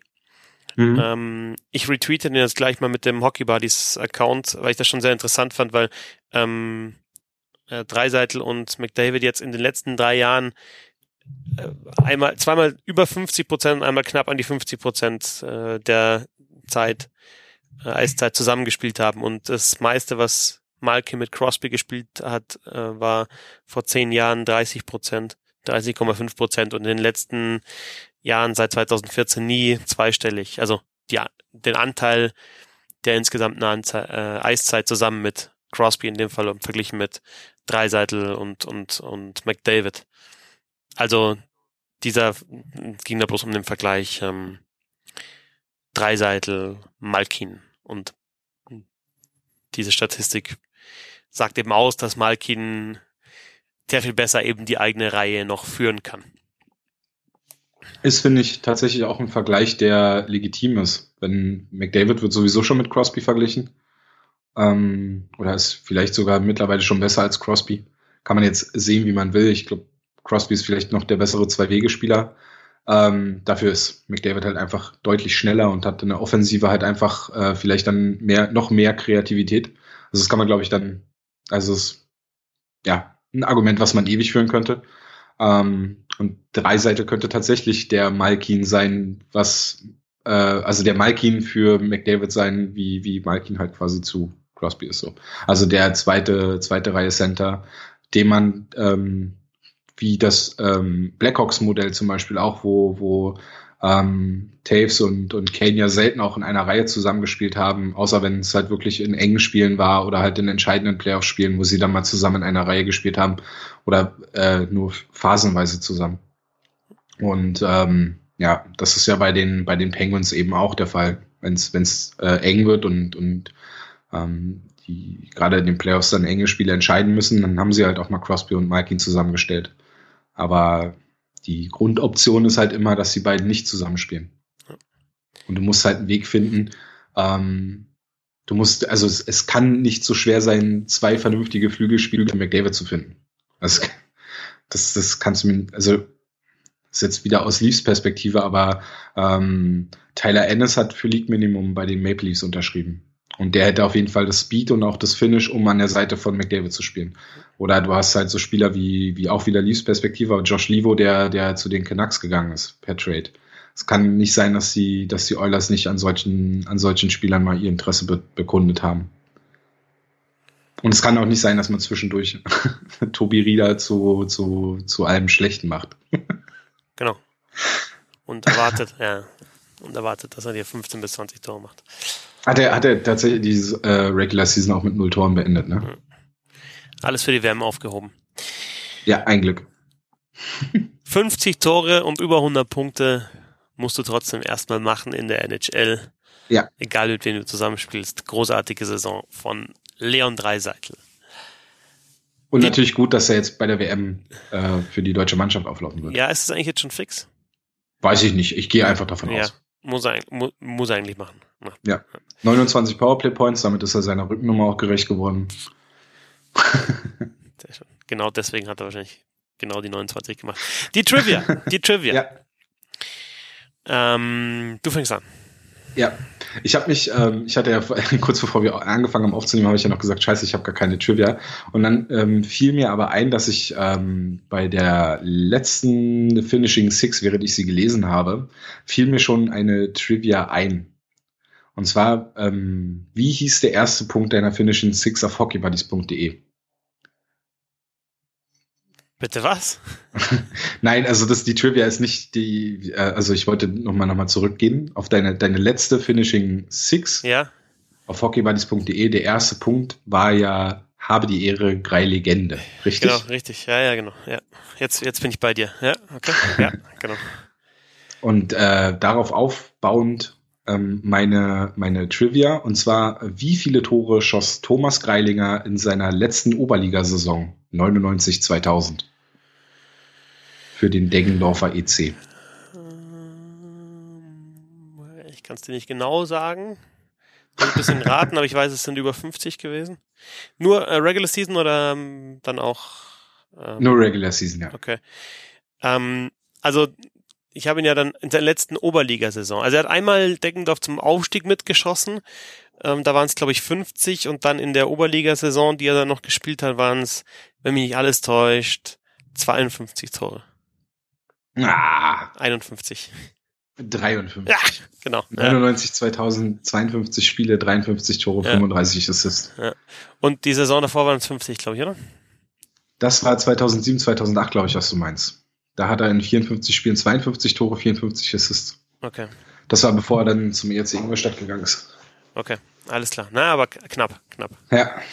Also insofern war die Frage dann vielleicht, also nicht die letzte, sondern seine letzte, bevor er dann in die DL gekommen ist. 99, 2000. Okay. Die Krei-Legende. Ach so, so rum meinst du? Ja, ja. Ah, okay, dann habe ich es falsch verstanden. Ja. Aber er hatte dann eben mehrere Oberliga. Ist er dann nochmal zurück in die Oberliga und ja. ja, genau, aber ich dachte, ich dachte, du sprichst jetzt über die über die Nee, deswegen, ich habe die Frage dann halt falsch formuliert, tut mir leid. Die Zwischenstation, aber er hatte auf jeden Fall ja, mehrere 50 plus äh, Saisons in den unterklassigen Ligen. So. Gut, äh, meine Frage. Der, der Ovechkin, der, Oberli der, der Oberliga Wetschkin. Oberliga Wetschkin. die Buffalo Sabres haben die Playoffs verpasst, aber sie haben natürlich einen großartigen Verteidiger mit Rasmus Dalin, 18 Jahre alt und hat in der Saison 43 Punkte gemacht. Es gab nur einen 18-jährigen Verteidiger, der in einer Saison mehr Punkte gemacht hat. Wer war das? Und bis auf fünf Punkte genau dessen Punkte. Also Rasmus Stalin 43 und es gab in der kompletten NHL ähm, Geschichte nur einen 18-jährigen Verteidiger, der mehr Punkte gemacht hat. Uh. Eieiei. Schwer.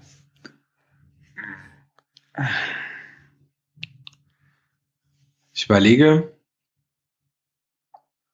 es kann ja ein, ein Bobby Orr kann es nicht gewesen sein. Das war das der der der die sind ja dann älter gewesen, als sie dann in die in die NHL gekommen sind. Also Bobby, Bobby Orr ist dabei, ist aber auf Platz drei mit 38 Punkten. Also Rasmus Dahlin hat, also Bobby Orr hat, hat 38 Punkte gemacht als 18-Jähriger.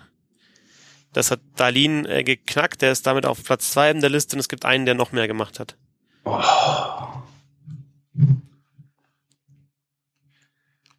Gibt den Tipp, er hatte, Dahlin hatte zu tun mit ihm in dieser Saison. Also spielt er noch, ist noch aktiv. Nein, nein, nein.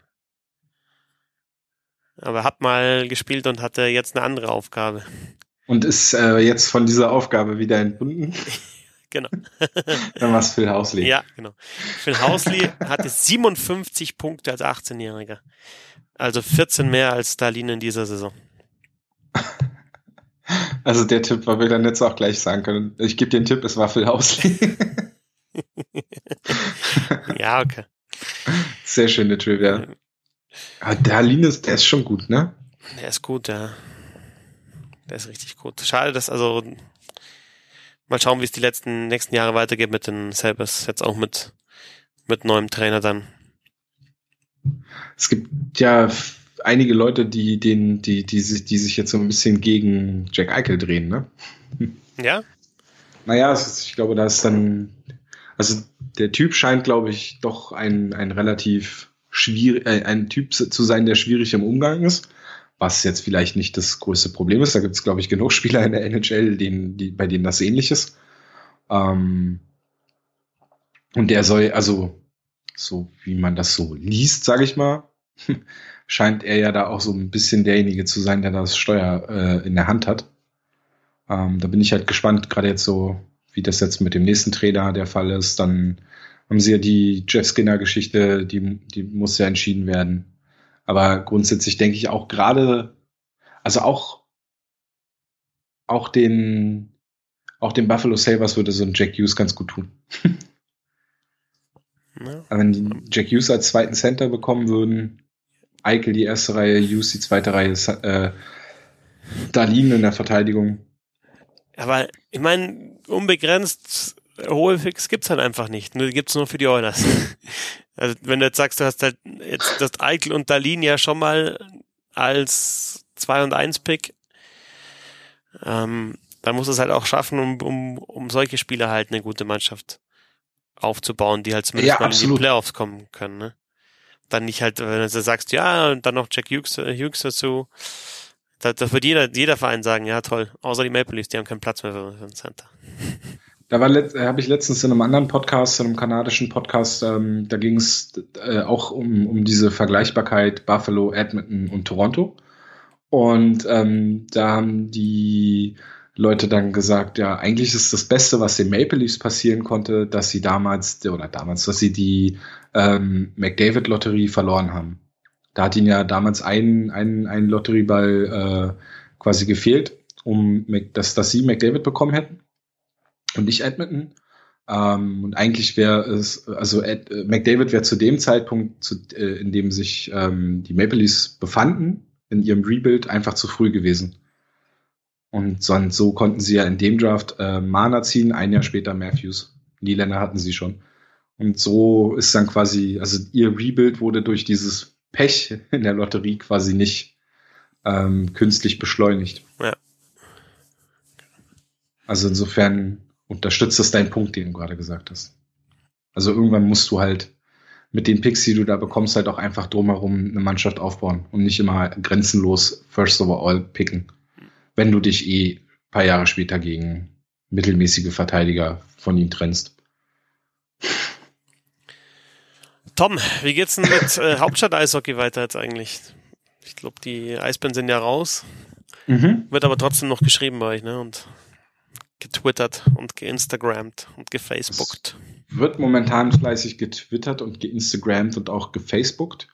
Ähm, muss mal schauen, inwiefern mir das die Zeit erlaubt, in der kommenden Woche noch einen Artikel zu schreiben ähm, zum Mini-Umbruch, der da jetzt gerade passiert ist oder Umbruch Light. Und dann werden wir heute in einer Woche, also am Sonntag, wenn, wenn ihr das hört, was ist denn nächste Woche? Naja, in der kommenden Woche werden wir äh, unseren letzten Podcast dieser Saison aufzeichnen. Ja, und dann ist schon Sommerpause ist dann quasi schon, der- werden dann schon die Podcasts für die nächste Saison, wenn wir da noch was machen. Ähm, ja, Also, das ist so die Planung. zu lesen und zu hören bei den Eisbären Nerds, so heißen sie auf Twitter, at Eisbären Nerds, äh, www.hauptstadteishockey.com. Ansonsten schreibst du auf Twitter unter @speedbulette oder twitterst unter @hockeybuddies. Und heute warst du die bessere Hälfte der Hockey Buddies. Ja. Fetzi, wo, wo kommentierst du denn jetzt noch im Halbfinale? Kommentierst du noch mal im Halbfinale? Hm, weiß ich nicht. Also bis jetzt. Weißt du noch? Nee, weiß ich noch nicht. Kommt auch drauf an, wie lang die, also wie lang die Serien werden und ob beide länger werden, aber bis jetzt steht noch nichts. Also Game Time Deci- Decision. Ja, es hat immer, wenn die nächsten Spiele bekannt gegeben werden, Ja. dann ist, wird auch bekannt gegeben, wer, wer kommentiert. Fußball in den kommenden Wochen? Ja, klar. Ähm, Samstag bin ich wieder im Einsatz, dann äh, die Dortmunder gegen Mainz. Die haben, Dortmund hat schlimm verloren am Wochenende, habe ich gehört. Also es war ja nicht, dem war ja nicht aus dem Weg zu gehen. Hast du es mitgekriegt? Ja, Ja, das, äh, sowas kriegst du, glaube ich, mit, ja. ja, deutliche Niederlage. Also ja, genau, in der zweiten Aprilhälfte dann vielleicht eher wieder eher Fußball. Mal schauen, was, was dann auch mit den Eishockey NHL Playoffs noch bei der Zone passiert. Weiß ich alles noch nicht so genau. Wir müssen mal so ein NHL-Spiel zusammen kommentieren, das wäre doch was. Das wäre lustig, ja. Ja. Das wäre wirklich lustig. Irgendwann würden wir uns nur noch über Penna Arabiata unterhalten. ja, also ähm, Fußball ja dann auf Amazon Music, richtig? Genau. Und äh, wenn du bei der D in DL Playoffs nochmal zum Einsatz kommst, dann wirst du das ja über deinen Twitter-Kanal, genauso wie die Fußballeinsätze über deinen Twitter-Kanal @fetzi6 äh, den Leuten mitteilen. Außerdem twitterst du unter @hockeybuddies, schreibst wahrscheinlich erst wieder nach dem Halbfinale eine Finishing Six auf hockeybuddies.de. Mhm. Und heute warst du die bessere Hälfte der Hockeybuddies. Erster Tom, ich bin der Christoph. Wir sind die Hockey Buddies. Vielen Dank fürs Zuhören. Bis zum nächsten Mal. Lasst euch auch mal rutschen und nicht vergessen, the good old hockey game is the best game you can name and the best game you can name is the good old hockey. Bam, bam, bam, bam, bam, bam, bam, bam, bam, Ja. Vorcheck, der Sportpodcast.